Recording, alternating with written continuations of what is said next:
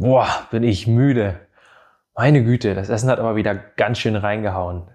Kennst du dieses Gefühl, wenn du dir nach dem Essen denkst, meine Güte, mir fehlt aber die Energie, ich würde jetzt am liebsten schlafen gehen oder du vielleicht auch früh morgens nach dem Aufstehen denkst, Mann, bin ich müde und antriebslos, irgendwie würde ich gern mehr Energie haben, wenn ich früh in den Tag reinstarte. Oder vielleicht gibt es auch längere Phasen in deinem Leben, wo dir die Energie fehlt, wo du eigentlich schon motiviert bist, wo du Lust hast, bestimmte Dinge anzugehen, du aber nicht das Energielevel erreichst, was du eigentlich erreichen möchtest. Wir werden heute darüber reden, wo die Energie hin ist, was es eigentlich damit auf sich hat, wenn wir nicht das Energielevel erreichen, was wir eigentlich erreichen wollen und was das Ganze damit zu tun hat, dass wir Menschen immer mehr zu Pflanzen werden.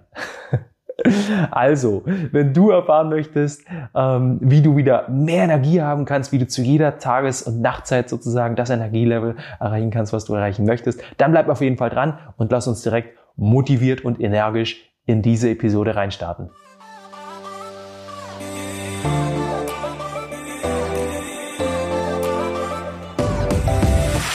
Wo ist die Energie hin, beziehungsweise wo bekommen wir die Energie her? Letztendlich gibt es vier Dinge, die wir uns da anschauen müssen. Vier ja, Energieräuber oder auch Umverteilungssysteme. Ich sag mal Hebel, die dafür verantwortlich sind, dass vielleicht nicht die Energie bei dir ankommt, die du dir eigentlich wünschen würdest. Und das sind einerseits die Mitochondrien, das heißt unsere Energiekraftwerke in unseren Zellen. Andererseits kann die Schilddrüse eine Rolle spielen ähm, als sozusagen Energieumverteilungschef in unserem Körper, aber auch die Nebennierenrinde als General der Stressregulation und als letztes kann auch der Kampf der Giganten, wie, es, wie ich es immer gern nenne, eine Rolle spielen, nämlich vor allem das Immunsystem, was eben die meiste Energie im Körper verbraucht, wenn es aktiv ist und dann eben in den Kampf mit unserem Gehirn geht und auch mit unserem Muskelgewebe geht und dem eben ja, sozusagen die Energie klaut oder eben mit ihnen in den Wettbewerb geht.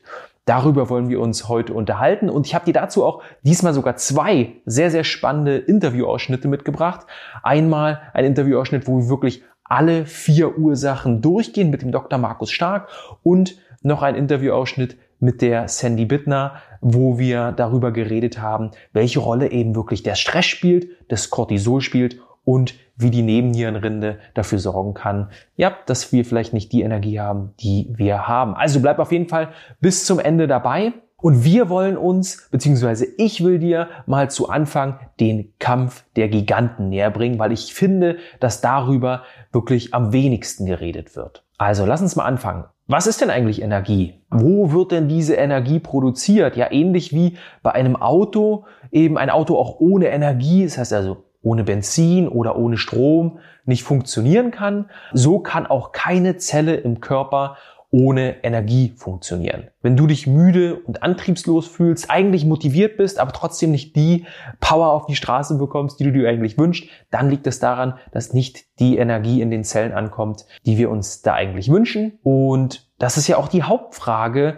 die wir uns stellen, wenn wir über Gesundheit sprechen. Habe ich genug Energie, um den Dingen nachzugehen, die ich mir wünsche, ja. Auch Wohlbefinden ist ja eigentlich die Definition, okay, ich fühle mich eigentlich auch erst dann wohl, wenn ich genügend Energie habe und die Dinge machen kann, den Hobbys nachgehen kann, den Jobs nachgehen kann, mich um die Familie kümmern kann, mich mit Freunden treffen kann, ähm, wenn ich das eben möchte. Und da spielt natürlich die Energiewährung, also das ATP, Adenosin-Triphosphat eine ganz, ganz große Rolle. Das sind also sozusagen die Energiemünzen, die wir haben. Ähm, so rechnen wir eben ähm, ja, die Energie im Körper ab. Hier kann man sich ja mal fragen, okay, wie, wie funktioniert denn das eigentlich? Wo wird denn das produziert? Und darauf will ich mal eingehen. Aber vorab noch kurz eine, eine andere Sache, nämlich wenn wir über Energie sprechen, dann können wir uns als erstes mal fragen, okay, vielleicht kommt ja gar nicht genug Nahrung bei uns im Körper an.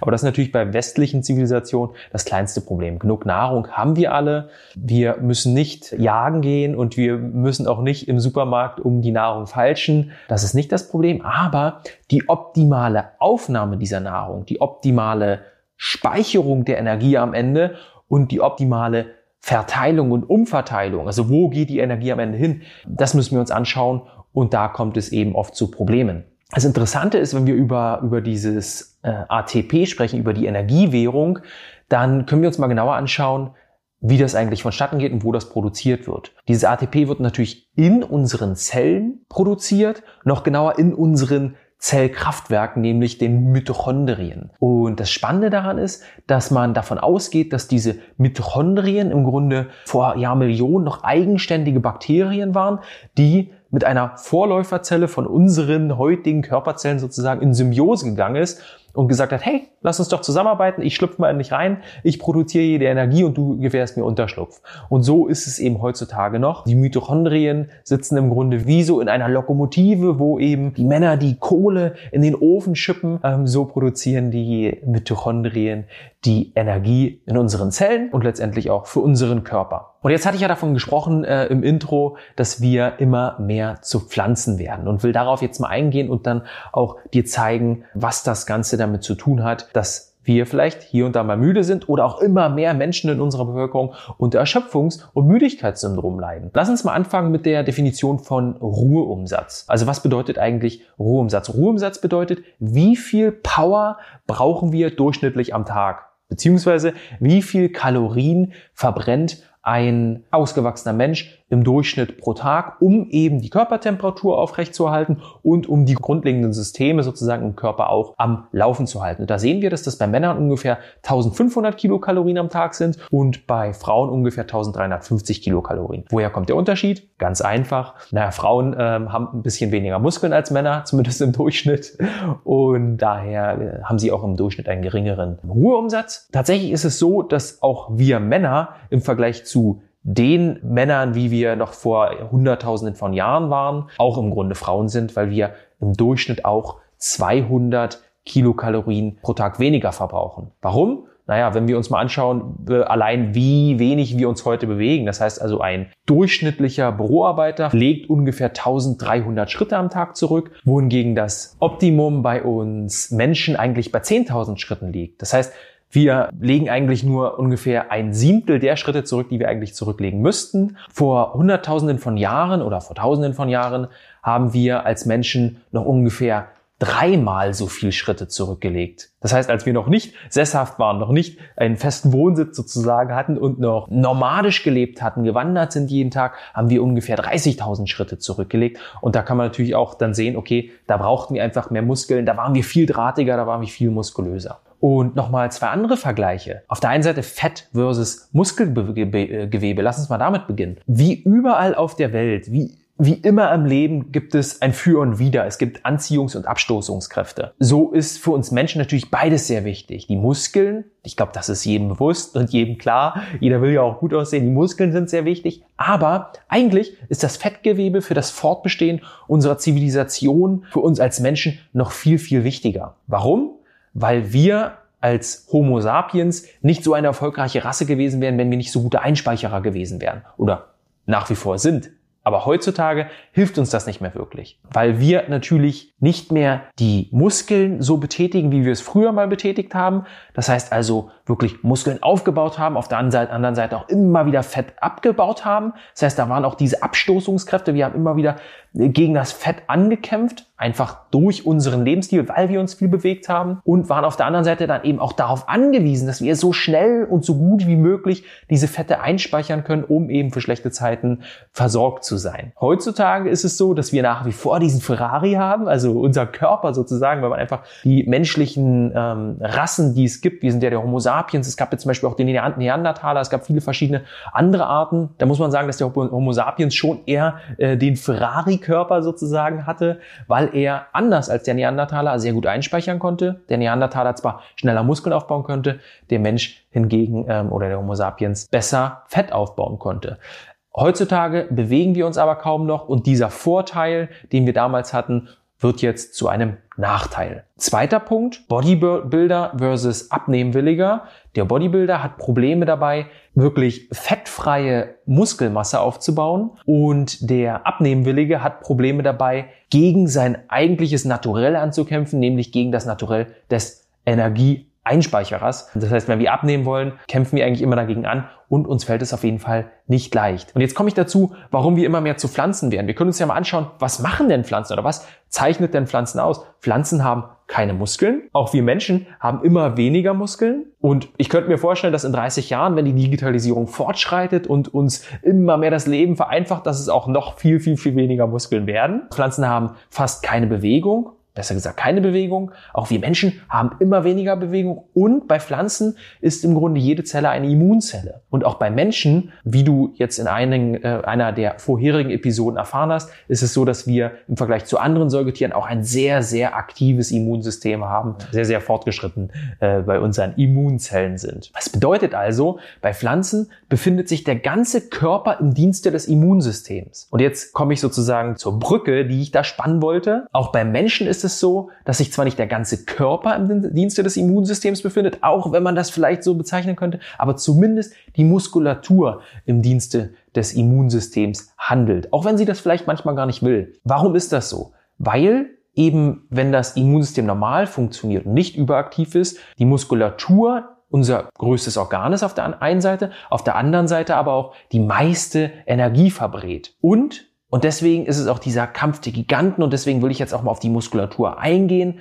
Die Muskulatur ist wirklich das wichtigste endokrine Organ, das heißt also für die Hormon- und Signalstoffproduktion überaus wichtig für den Körper. Es ist das wichtigste metabolische System im Körper, das heißt also auch für den Stoffwechsel sehr, sehr, sehr wichtig, sehr, sehr relevant. Und es ist auch das wichtigste immunologische System, der wichtigste immunologische Hebel, den wir im Körper haben. Das heißt also, über verschiedene Wege kann die Muskulatur auf das Immunsystem einwirken und es sozusagen regulieren, uns dabei helfen, dass das Immunsystem ähm, nicht außer Rand und Band gerät. Die Muskulatur, das Muskelgewebe, hilft uns also dabei, das Entzündungsgeschehen im Körper zu reduzieren, das Immunsystem sozusagen zu regulieren und, das ist ganz, ganz wichtig, darüber hatten wir am Anfang geredet, es hilft uns auch dabei, die Energie umzuverteilen. Weil dieser Verteilungsmechanismus ja äh, ein Mechanismus ist, den wir uns anschauen sollten, wenn es darum geht, okay, wir haben vielleicht nicht so viel Energie oder wir würden gern energetischer sein. Nun ist es aber so, dass das Immunsystem gern die Muskeln reduziert, weil es zwei Regeln hat. Wenn du dir das Immunsystem als eine deine Person vorstellst, die bei uns im Körper lebt und jedes Organsystem ist sozusagen eine Person, dann ist das Immunsystem stets sozusagen im Grunde über allen und es ist ziemlich egoistisch. Es will immer so viel wie möglich Energie und so wenig wie möglich Risiko. Und deswegen haut es natürlich den Personen oder den äh, kleinen Figuren im Körper auf den Kopf und hält es runter, die da im Wettbewerb mit ihm stehen. Und da die Muskulatur so groß ist, so viel Energie verbraucht, baut das Immunsystem tatsächlich die Muskulatur ab, wenn es überaktiv ist und sorgt dafür, dass nicht mehr so viel Energie bei der Muskulatur ankommt. Das kennt auch jeder von uns. Jeder von uns war ja schon mal krank.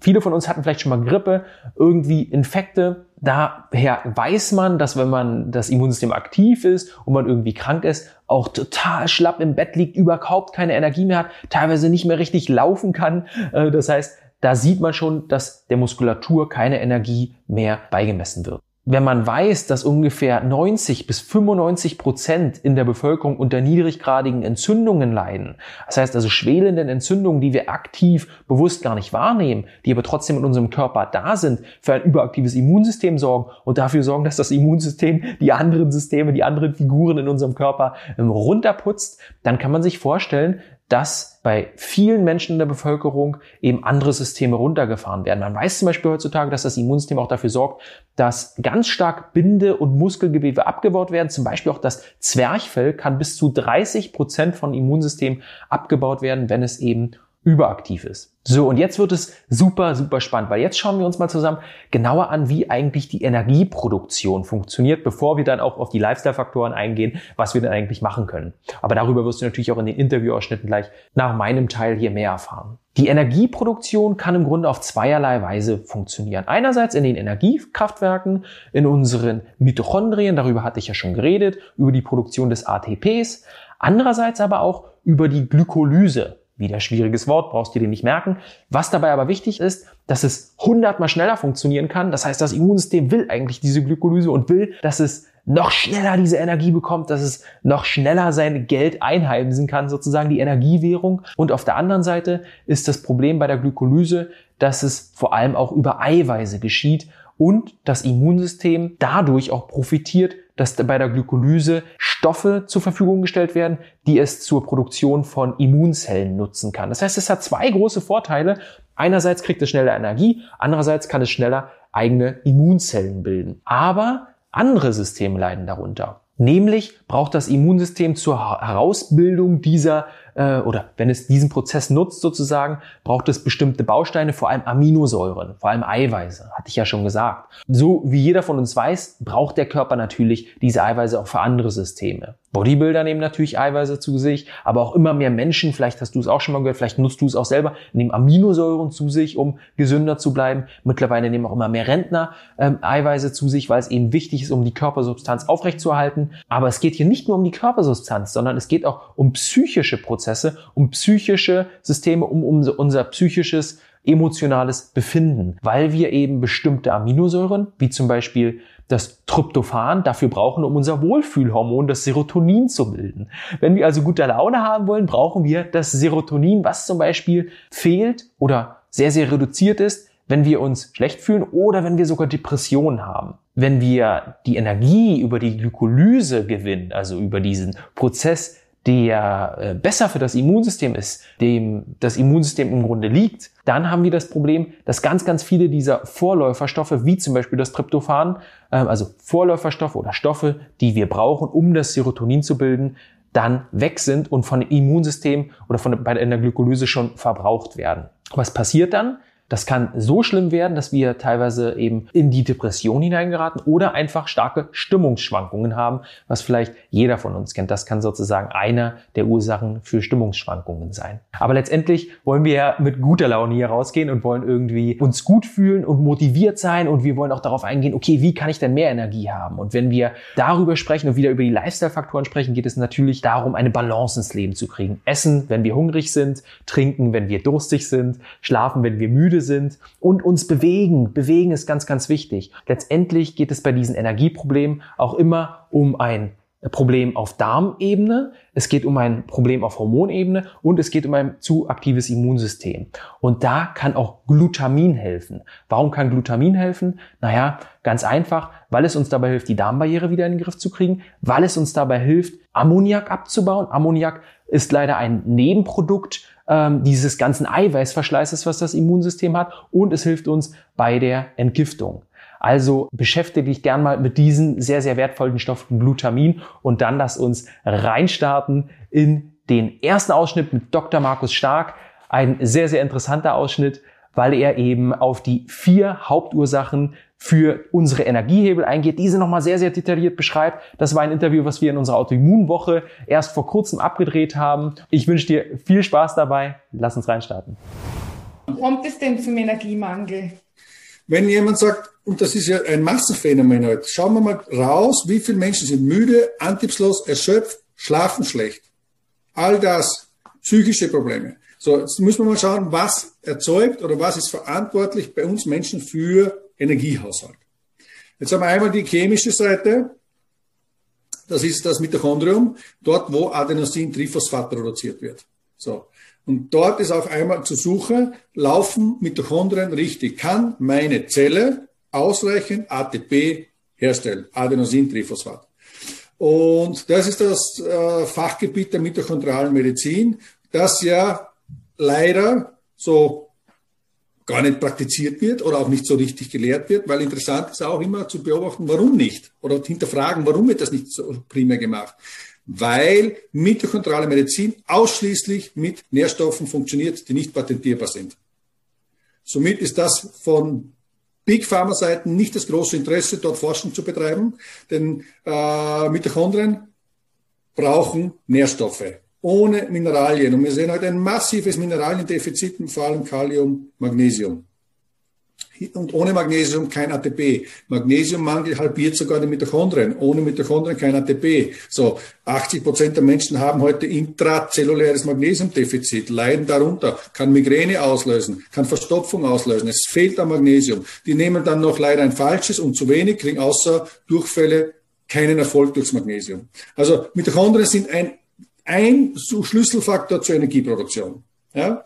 Dann schaut man sich immer an ähm, Nebenniereninsuffizienz. Also wenn die Nebenniere nicht mehr optimal funktioniert, kommen wir zum Beispiel, das sind die Menschen, die sehr lange Antriebszeiten brauchen, nicht mehr belastbar sind. Sie machen zwar Bewegung, sind dann aber noch mehr erschöpft zum Beispiel. Dann läuft die Nebenniere nicht mehr optimal. Das betrifft allerdings auch mal 80 Prozent der Menschen durchlaufen eine Nebenniereninsuffizienz. Und der krasseste Faktor, der passieren kann auf Nebenniere, ist das Burnout. Ein Burnout ist ein Totalversagen unserer Nebennierenrinde. Also kein Cortisol mehr, nicht mehr ausreichend Adrenalin und Noradrenalin. Das ist ein Burnout. Das würde sich leicht messen lassen mit einem Cortisol-Speicheltest im Blut. Da macht man einen Bluttest und man sieht, dass die Nebenniere erschöpft ist oder müde ist. Ja? Also das ist der nächste Punkt von Energie. Und das dritte wichtige Organ, was man sich anschauen muss, ist die optimale Einstellung der Schilddrüse. Das heißt, äh, die drei Organe, äh, Schilddrüse, Nebenniere, Mitochondrien sind der Schlüssel zur Wiederherstellung der Energieproduktion, damit sich Leute vital fit fühlen.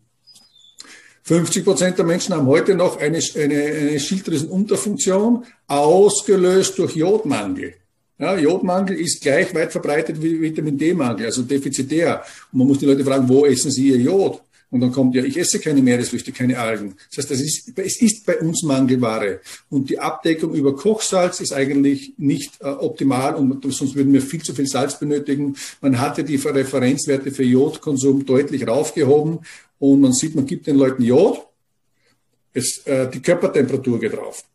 Die kommen von 35,5, sagen mir war immer kalt, ich nehme zwei Monate Jod und mir ist wesentlich wärmer. Stoffwechsel funktioniert besser. Ja, muss ich nur vorstellen, eine schlecht eingestellte Schilddrüse heißt, ich, äh, äh ich verliere 500 Kilokalorien pro Tag, die ich essen kann, weil der Stoffwechsel gebremst ist.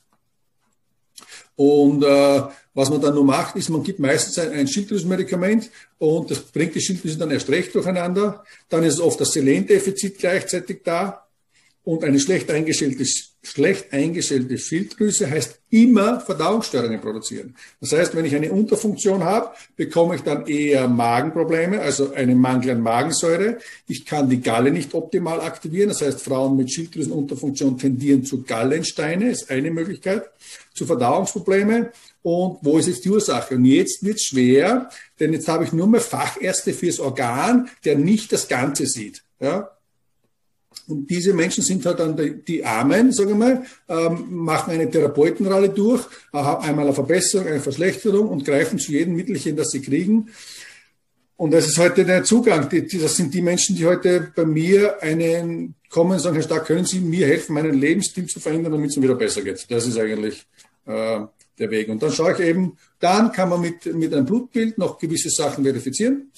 So, schau, da fehlt's. Und dann kommen die Nährstoffe zum, zum Einsatz. Zu sagen, okay, wir brauchen Coenzym Q10. Ohne Q10 kein ATP. Man gibt Mineralien, man reguliert den Säurebasenhaushalt, äh, schaut, wie der Flüss, die Flüssigkeitsaufnahme ist und die Ernährungsumstellung. Wenn es notwendig ist, ist eine Darmsanierung in die Richtung denken und dann geht es den meisten Leuten besser. Es gibt aber noch eine andere Option, warum die Menschen in Energiedefizit sind, nämlich ein daueraktives Immunsystem. Das heißt, unser Immunsystem, das uns sehr vor Krankheiten schützt, sollte nicht dauerhaft aktiv sein. Ja? Ein Immunsystem braucht pro Tag zwischen 80 und 90 Kilokalorien, wenig. Wenn es aber aktiviert wird oder notwendig wird zu aktivieren, äh, steigt der Bedarf um mehrere hundert Kalorien. Das heißt, unser Immunsystem braucht wahnsinnig viel ATP, Adenosintriphosphat, das ja aus den Mitochondrien kommt. Damit eine T-Zelle, damit eine Immunzelle sich, wenn eine Infektion da ist, sich te zu teilen beginnt, brauchen wir wahnsinnig viel ATP. Und dieses ATP fehlt jetzt auf anderen Ebenen vor allem in unserem Gehirn. Das heißt, ein aktives Immunsystem klaut so viel Energie, dass der Betroffene äh, zum Beispiel ständig müde ist, antriebslos, weil das Immunsystem kämpft. Er ist in einem Sickness Behavior. Die Entzündungen sind da, das Immunsystem löst die Entzündungen aus und diese Entzündungen sorgen wieder für ein Sickness Behavior, diese Müdigkeitssyndrom. Also die Silent Inflammation, also die stille Entzündung ist eine, eine Riesengefahr. Da haben wir wieder 50 Prozent der Menschen, die das schon haben. Menschen mit Fettleber, Silent Inflammation, Inflammation. Silent Inflammation, ATP-Verbrauch, Müdigkeit. Ja? Und so sieht man halt durch Western Lifestyle, durch unsere moderne Lebensweise, durch die Denaturierung, was wir machen. Wir haben uns von der Natur dermaßen entfremdet. Wir essen Nahrungsmittel, die uns krank machen. Die Nahrungsmittelindustrie schert das einen Schmarrn, ob wir gesunde Nahrung haben. Und, äh, und die andere Seite verdient Geld auf Kosten von unserer Gesundheit. Und ich will den Leuten zeigen, wie sie wieder regenerieren können, wie sie hohe Vitalität erreichen können bis ins hohe Alter und nicht alles in die psychosomatische Schiene abgeschoben wird, ja? sondern es kann auch somatopsychisch sein. Es können Zellen sein, Nährstoffe sein und so weiter. All die Faktoren nimmt man mit ins Boot und das verstehen die Leute. Die Leute sind nicht dumm.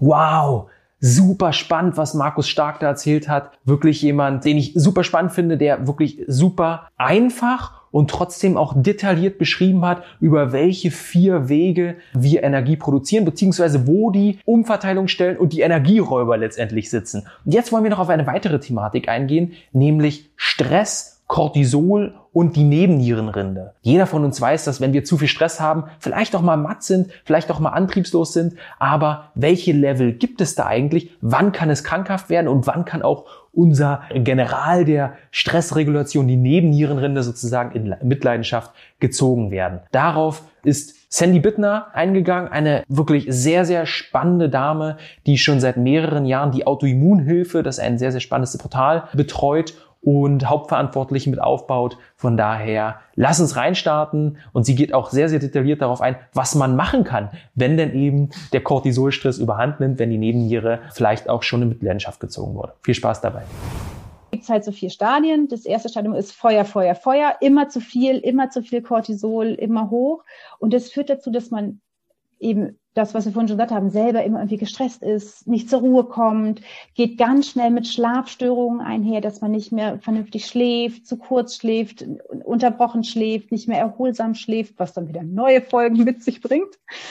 Ähm, und ähm, jetzt ist natürlich das, das, was wir merken an Stress, den Terminstress, den wir uns machen. Aber es gibt ja ganz viele Faktoren, diesen Stress für den Körper, das nehmen wir aber gar nicht als Stress wahr. Also unerkannte Nahrungsmittelunverträglichkeiten. Man isst jeden Tag etwas, was man eigentlich nicht gut verträgt.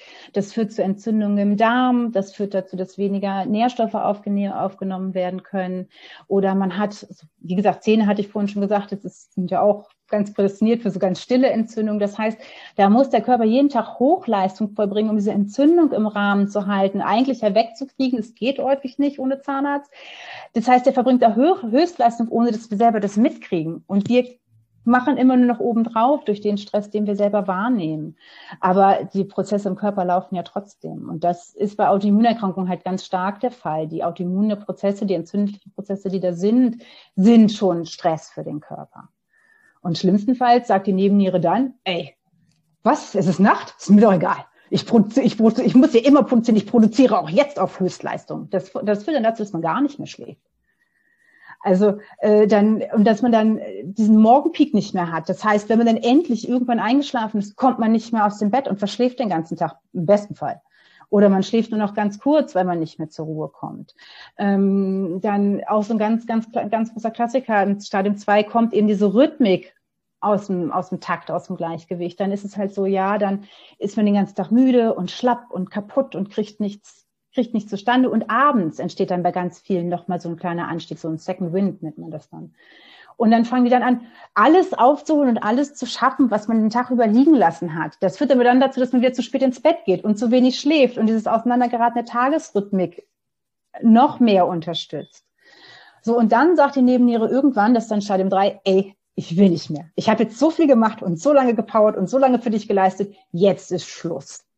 Und dann fängt sie an, weniger zu produzieren. Und das ist halt auch blöd. Erstmal normalisieren sich die Werte augenscheinlich. Und dann gehen sie aber so weit zurück, dass dann bestimmte ähm, Reaktionen im, im, im Immunsystem zum Beispiel nicht mehr gebremst werden können. Weil Cortisol hat ja auch einen bremsenden Einfluss. Und dann kann es gut passieren, dass Allergien richtig ausarten, dass Autoimmunerkrankungen nochmal richtig, richtig krassen Sprung und Schübe machen. Dass ähm, dann wird auch zum Beispiel verstärkt Immunglobulin E produziert. Das wiederum sorgt dafür, dass die Mastzellen vermehrt Histamin ausschütten. Dann kommt das böse Histamin ins Spiel, dass man auf viel mehr Lebensmittel nochmal reagiert, dass man viel anfälliger ist, dass eben Allergien verstärkt werden, Symptome wie Juckreiz und Augentränen und so noch zusätzlich obendrauf dazu kommen. Also dann äh, nehmen die sagt einfach, ich will nicht mehr. und ähm, das ist einfach eine Kette, die kann bei jedem Menschen individuell lange dauern. Also es gibt viele Menschen, die rennen Jahre in, in, im Stadium 1 rum. Es gibt Menschen, da ist Stadium 1 total kurz, die starten gefühlt gleich im Stadium 2. Also das ist dann tatsächlich ganz hochgradig individuell. Mhm. Ähm, hattest du jetzt auch schon Stadium 4 genannt? Nee, Stadium 4 äh, hatte ich noch nicht genannt. Stadium 4 ist dann wirklich das Maximum, wo die, ähm, wo die Nebenniere in der Regel nahezu komplett ihren Dienst einstellt. Und es ist dann eigentlich die Nebenniereninsuffizienz. Da ist man dann aber auch wirklich bettlägerig und kann eigentlich nichts mehr machen. Mhm. Ähm, in Stadium 1 und 2 kann man tatsächlich auch selber noch ganz viel machen. So ab Stadium 3, Stadium 3 wird nochmal in vier Unterstadien unterteilt. 3a kann man auch noch selber probieren, aber alles ab 3b, wo es dann auch zu wenig an, an Hormonen ist, das geht nur mit einem Therapeuten. Da kann man selber nicht mehr viel machen. Deswegen ist es unheimlich wichtig, da erst gar nicht anzukommen. Mhm. Weil dann ist man wirklich, wirklich super eingeschränkt. Also ich kenne, kenne Menschen, die kommen nicht mehr aus dem Bett. Also die haben für die kleinsten Anstrengungen nicht mehr die Energie. Ich habe noch einen. Viele denken ganz mhm. häufig, wenn sie dann so schwere Fatigue-Zustände haben, sie seien schon in, in Stadium 3 angekommen. Ganz häufig ist es aber nicht so. Dieses Übermaß an Cortisol geht halt auch ganz häufig dann, weil alles abstumpft, mit trotzdem mit, mit Fatigue einher. Auch wenn man sagt, ja, eigentlich müsste ich dann ja ständig wie der Hamster am Hamsterrad sein, ist es nicht. Also dieses dauerhaft an zu viel führt auch immer dazu, dass andere Systeme einfach zumachen und man deshalb diese Fatigue hat. Also ich habe auch in Simones Praxis äußerst wenig Menschen kennengelernt, die in Stadium 3 einzuordnen sind. Die meisten, die, der Großteil ihrer Patienten, auch wenn sie schwere Fatigue-Zustände haben, sind noch in Stadium 2. Also dadurch, dass die meisten ja wirklich in Stadien 1 und 2 sind, wo die Nebenniere ja einfach nicht mehr richtig funktioniert, also eine Fehlfunktion hat, eine gravierende. Und da sind auch die meisten Menschen mit einer Autoimmunerkrankung erstmal eher anzusiedeln. Macht es auch Sinn, da den, den Fokus drauf zu lenken. Also letztlich kann man sagen, erstmal ist ganz wichtig, alles, was Stress abbaut und reduziert das können ganz bewusste Entspannungsmechanismen sein, die man sich in den Tag einbaut. Meditation, spazieren gehen, ähm, auf so eine Nagelmatte legen zum Beispiel. Ähm, aber natürlich auch Sachen, wo man wirklich mal forschen muss. Also zu sagen, okay, ich habe eine Autoimmunerkrankung, meine Nebennieren laufen irgendwie am Limit. Warum? Also gibt es unerkannte Lebensmittelunverträglichkeiten. Das kann man entweder durch Diagnostik testen lassen. Meistens muss man die leider selber bezahlen. Häufig sogar, wenn man privat versichert ist, muss man die selber bezahlen. Lohnt sich aber, habe ich ja vorhin schon gesagt, bei meinem Sohn und bei meinem Mann wäre ich niemals, wären wir niemals drauf gekommen. War so gut investiertes Geld. Ähm, gibt es irgendwo stille Entzündungen? Also mal einen Darmcheck machen zu lassen, darüber zu gucken, ist im Darm alles okay? Da, ich habe schon gesehen, ihr habt noch ganz spannende Menschen eingeladen, die ganz viel dazu erzählen werden, wie Darm und Autoimmunerkrankungen zusammenhängen.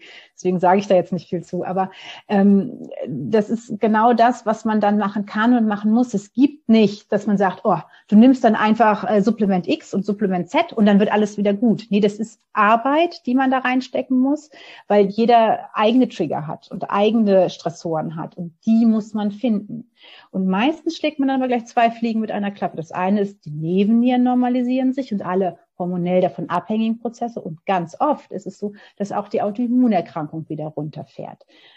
Weil diese Stressoren für beide Krankheitsbilder gelten. Also ähm, das, wie gesagt, stille Entzündungen, die ständig triggern oder Belastung mit Umweltgiften, die die Autoimmunerkrankung befeuern, aber auch den Cortisolspiegel befeuern und dadurch die Nebenniere befeuern. Das hängt einfach super eng miteinander zusammen und meist kriegt man einfach dann Ruhe in beides rein, wenn man sich damit ausgiebig beschäftigt hat und es auch dauerhaft verfolgt. Also natürlich kann man mit Supplementen und Ernährung unterstützen, Aber viele Menschen neigen halt dazu zu sagen, oh, es gibt bestimmt die eine Pille und dann ist alles wieder gut. Nein, die gibt's leider nicht. Welche, welche Supplemente könnten denn dabei unterstützen, auch wenn wenn es natürlich nicht die eine Lösung ist, die alles wieder ins Lot bringt? Natürlich, das hatte ich vorhin schon mal angedeutet, eine gute Versorgung der Nebenniere. Wenn die so hoch powert und powern muss streckenweise, weil man die Autoimmunprozesse noch nicht in den Griff gekriegt hat, dann sollte die natürlich auch genug Material da haben, um arbeiten zu können. Soll sie so hoch arbeiten und hat nicht genug Material, ist das ganz fatal. Also da sind zum Beispiel Zink ganz wichtig, B-Vitamine sind ganz wichtig, äh, Vitamin C ist für das Nebennierenmark ganz wichtig, B-Vitamine mehr für die Rinde.